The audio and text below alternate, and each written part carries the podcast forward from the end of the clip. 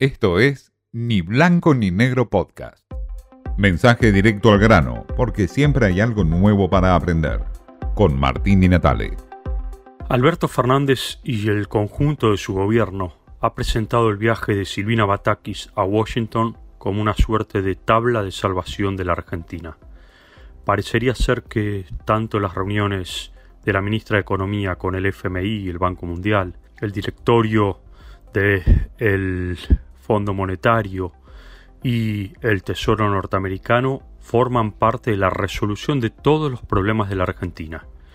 Mientras tanto, en Buenos Aires sigue subiendo el dólar, o por lo menos no da margen para que el gobierno pueda pensar en una tranquilidad cambiaria. La economía está en una debacle profunda, los empresarios están preocupados, hay gestos de bastante malestar en el campo y por supuesto la calle sigue siendo un inconveniente para la protesta argentina. Alberto Fernández recibió señales de Batakis diciendo que las reuniones que mantuvo en Washington fueron muy buenas y con buena sintonía.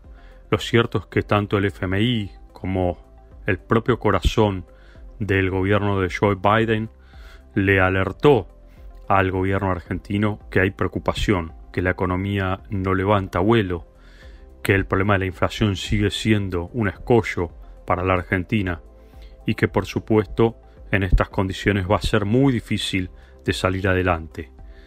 Esto no es lo mismo que presentó Batakis y el resto del gobierno.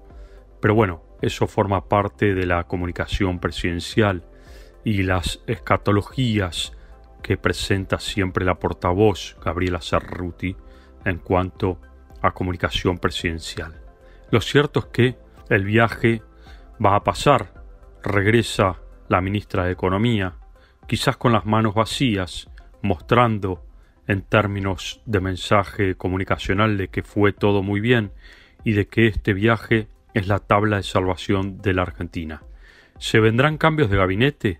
¿Nuevas medidas económicas? Por ahora hay un hermetismo absoluto en el gobierno. Lo único que se comunica es el viaje de Batakis como tabla de salvación de la Argentina. Esto fue Ni Blanco ni Negro Podcast.